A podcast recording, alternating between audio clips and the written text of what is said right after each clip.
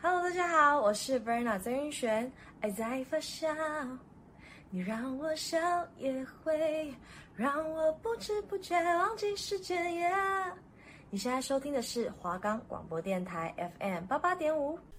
音乐是人类生活中重要的一部分，听到音乐就仿佛进入一个不同的世界。无论是在读书烦躁时放上轻爵士，舒缓压抑的情绪。又或是难过时，听着抒情歌，好好的大哭一场。在您听到音乐、感受共鸣、产生感动的同时，您是否想过，这些音乐由谁而写？为什么写？而他们自己又经历过怎么样的故事？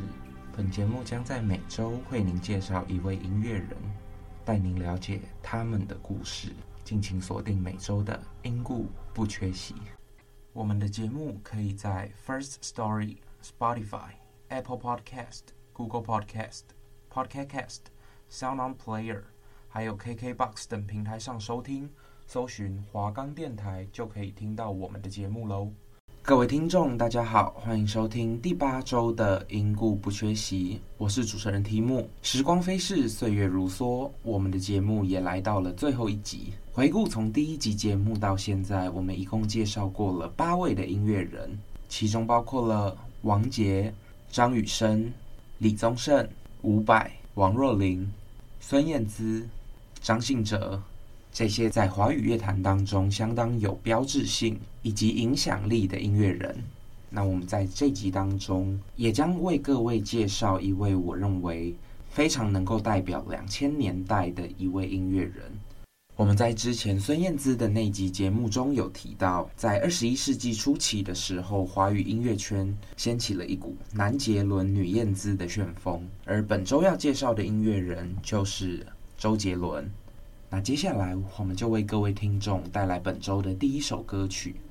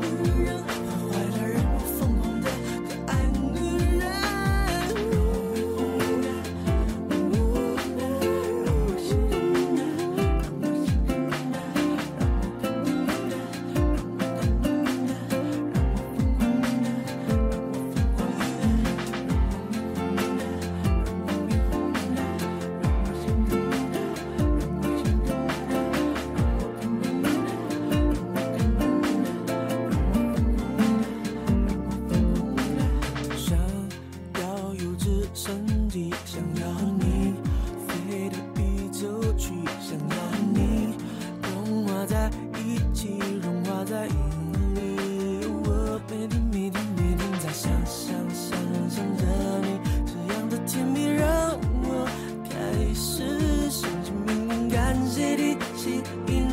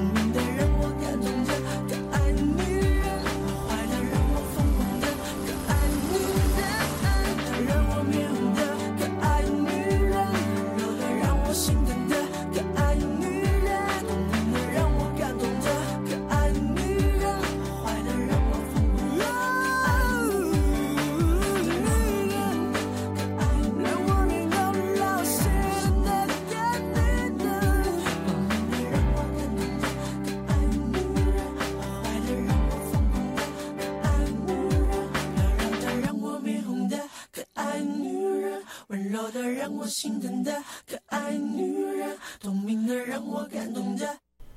刚刚所带来的歌曲是周杰伦的《可爱女人》，它收录在周杰伦的首张录音室专辑，也是他的同名专辑《J》当中。那我们现在就来开始介绍周杰伦这位音乐人。周杰伦于一九七九年出生在新北市林口区，他是家中的独生子。他的父亲周耀中当时任教于芦洲国中，教授生物，而母亲叶惠美则是林口国中的美术老师。在他十四岁时，父母离异，由父亲担任监护人；而在年满十八岁后，他却选择与母亲共同生活。周杰伦从小就对音乐表现出了浓厚的兴趣，他喜欢模仿歌星唱歌，还有模仿演员表演。他还很喜欢变魔术。在三岁的时候，他开始学习钢琴。周杰伦国小的时候住在台北市光华商圈附近，于是就读了中孝国小。国中时就读金华国中。就在这个时期，他的父母因为常年的争执而决定离婚。这样的家庭变革也使得他的性情大受影响。除了音乐之外，周杰伦也热爱篮球。在国中的时候参加了篮球队，也因此结识了学长陈建州。在高中的时候，他就读了台北县私立的淡江中学第一届的音乐科。他其实本来想要报考的是华冈艺校，可是因为错过了报名时间，恰巧淡江中学新设了音乐科，于是他便进入就读。在音乐班就读的过程中，他主修钢琴，副修大提琴，为将来的音乐发展之路打造了一个深厚的基础。在音乐发展所受到的启蒙上面，周杰伦曾表示，他少年时曾受到香港乐坛四大天王之一的张学友的一张专辑《吻别》的影响，从而开始喜欢并且专注于流行音乐。另外，他也曾透露，除了张学友之外，肖邦。以及李树泉以及 Steve Wonder，也是他童年以及成长时期影响他很深的音乐人。他在二零零五年的专辑以《十一月的肖邦》为标题，而二零零七年他所主演的电影《不能说的秘密》当中的斗琴，多处桥段都和肖邦有关系，也以此来表示对肖邦的致敬。李树泉每一次在电视上出现的时候，周杰伦就会在电视机的前面模仿他。而 Stevie Wonder 还有一首《I Just Called to Say I Love You》，是他婶婶曾经在他叔父的葬礼中播放的歌曲。由于他的音乐基础相当的扎实，所以也令他在流行音乐创作方面是如鱼得水。周杰伦首次在荧幕前亮相是在一九九七年的八月，当时他为高中同学参加 TVBSG 的选秀节目《超级新人王》而担任钢琴伴奏。虽然他的同学最终歌唱未获奖，可是该节目的主持人吴宗宪却对周杰伦的乐谱作曲工整印象深刻，认为他很有潜力，进而签约并发掘他进入乐坛。吴宗宪非常肯定周杰伦的才华，让他先专注作曲的历练，之后再出唱片。初期的周杰伦虽然选过很多歌曲，可是有不少的曲目未被他人采用而遭退稿，例如刘德华的《眼泪之道》以及张惠妹的《忍者》等。吴宗宪对周杰伦是大力的支持，不仅在自己的唱片以及公司以及多数歌手的歌曲中采用他的创作歌曲，还让他登上了自己所有的节目，并在节目中大力推荐。因此，周杰伦的歌曲很快就变成当时非常流行的音乐。日后，他也真的成为了一位亚洲巨星。他也曾在金曲奖颁奖典礼上说过：“没有吴宗宪，就没有周杰伦。”在一九九八年的时候，周杰伦发表了第一首创作歌曲《三明三日》，由吴宗宪演唱。一九九九年的《落雨声》是周杰伦第一首卖出去的歌，由江蕙所演唱。这也是第一次他和方文山合作的知名作品。在阿尔法音乐中，唯有周杰伦作曲以及方文山作词合作的作品。最受听众青睐，在无形之中，两人的合作形成了一种绝佳的必胜定律。真正让周杰伦从幕后走向幕前的关键人物是阿尔法音乐的总经理杨俊荣。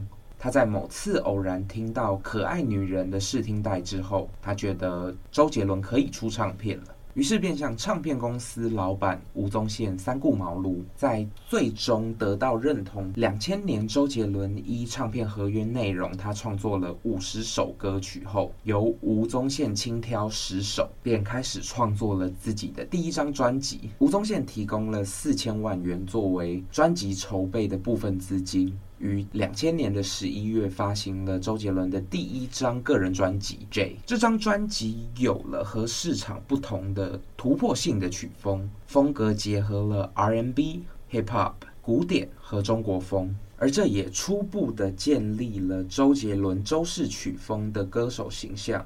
周杰伦除了为自己制作几张音乐专辑之外，他也曾为其他的歌手作曲。其中包括 S.H.E、陈小春以及刘德华等。在二零零一年的九月，他发行了第二张的个人专辑《范特西》，专辑名称来自于英文 “fantasy” 的音译。凭借着这张专辑，周杰伦在二零零二年的台湾第十三届金曲奖颁奖典礼当中，斩获了最佳作曲人奖、最佳专辑制作人奖。以及最佳流行音乐演唱专辑奖等五项大奖。二零零二年的七月，他发行了第三张个人专辑《八度空间》。同年的九月二十八日，他也展开了首次的个人世界巡回演唱会《The One》，在台北市立体育馆拉开帷幕。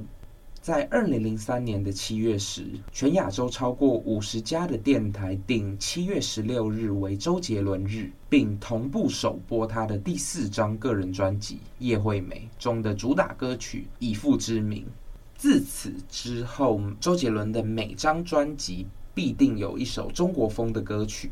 二零零四年的七月，他发行了第五张的个人专辑《七里香》。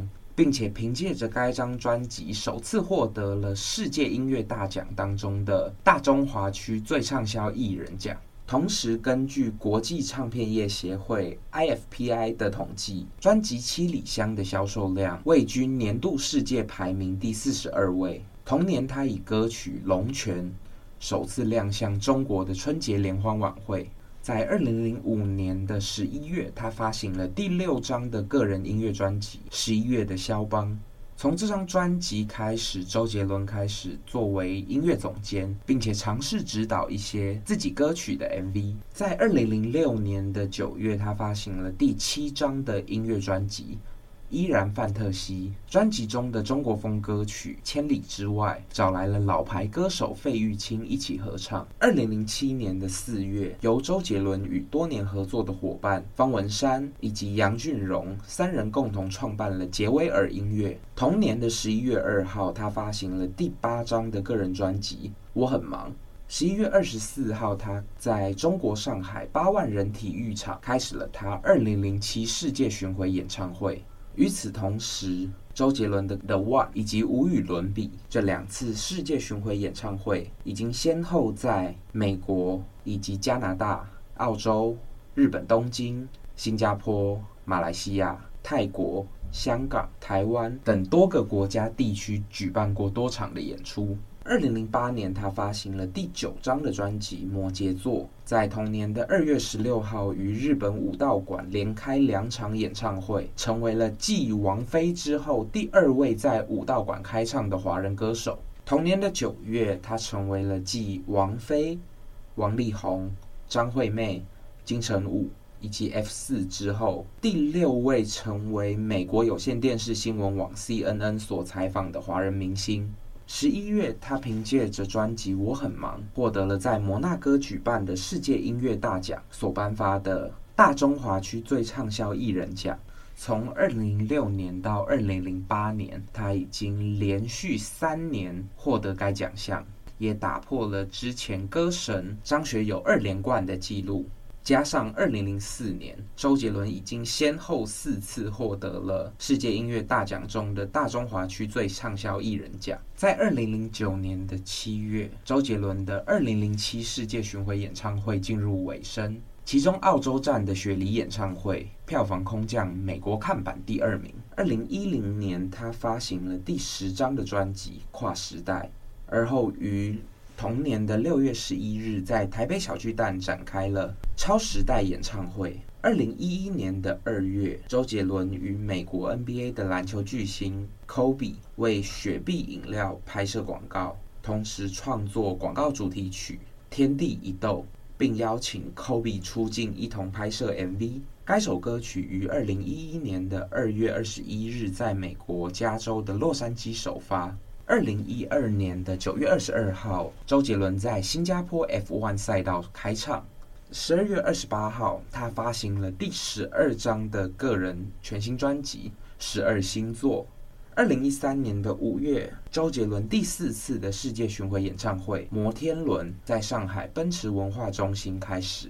二零一四年的十二月二十六号，他发行了第十三张的个人专辑《哎呦不错哦》。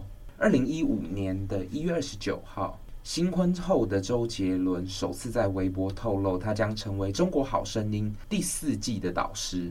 二零一六年的六月二十四号，他发行了第十四张的个人专辑《周杰伦的床边故事》。二零一八年的一月十八日，他为了庆祝自己三十九岁的生日，特别花了七天的时间录制了一首歌曲《等你下课》，他也被作为送给粉丝的礼物。在二零一八年的五月十五日正式首播单曲《不爱我就拉倒》。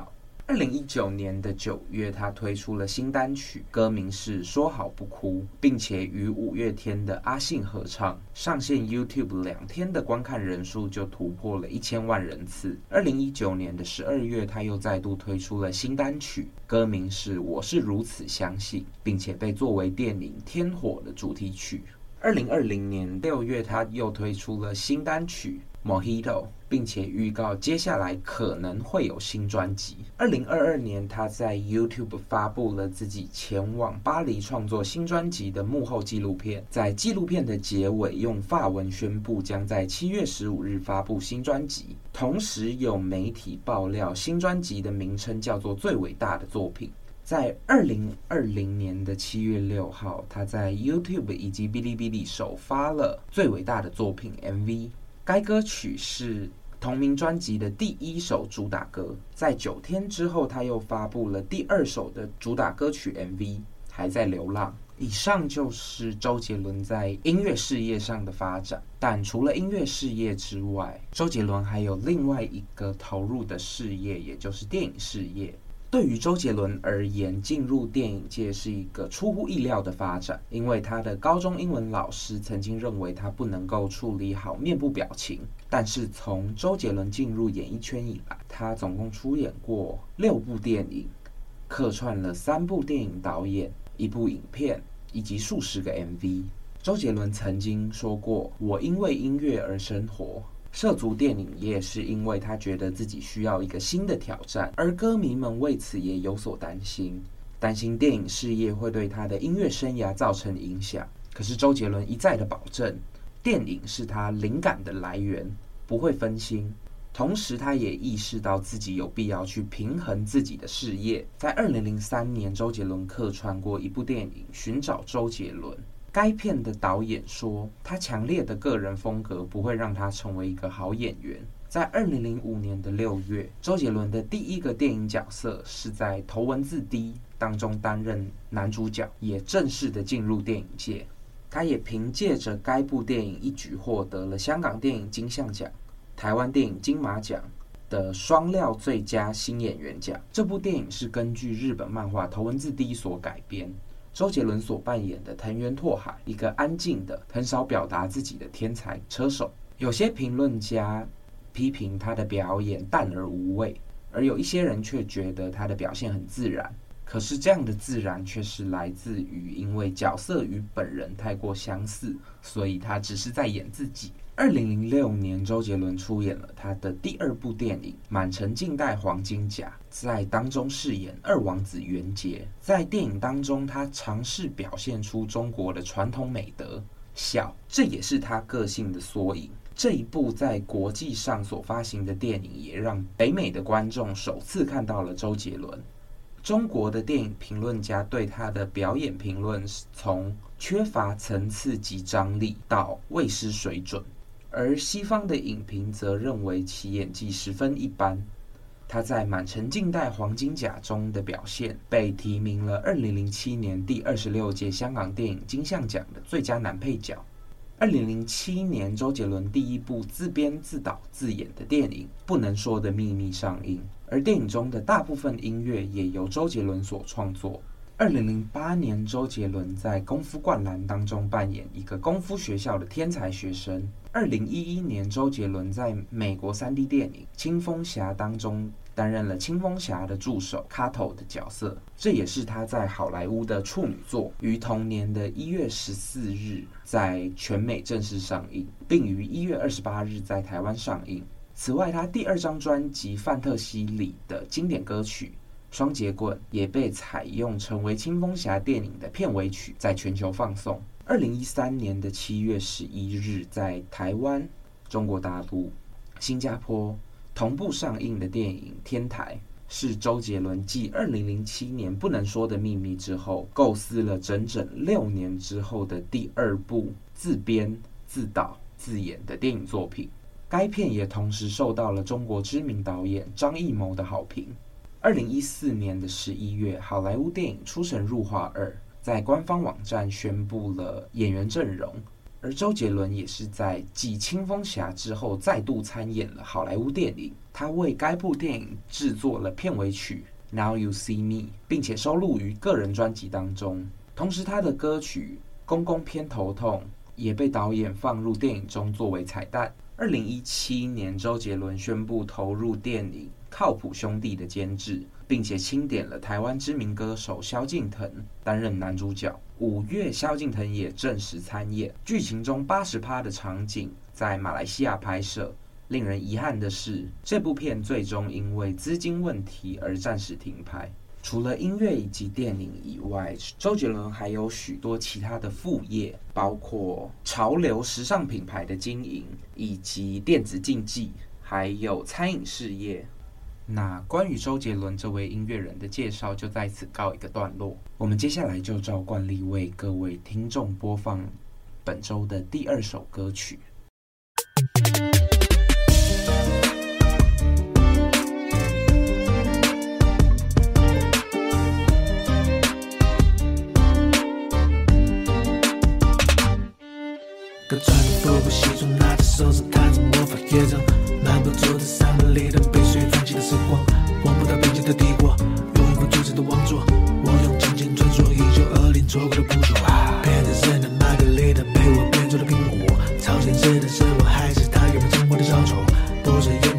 烟斗的烟头，连长的鸽子没有飞走，请你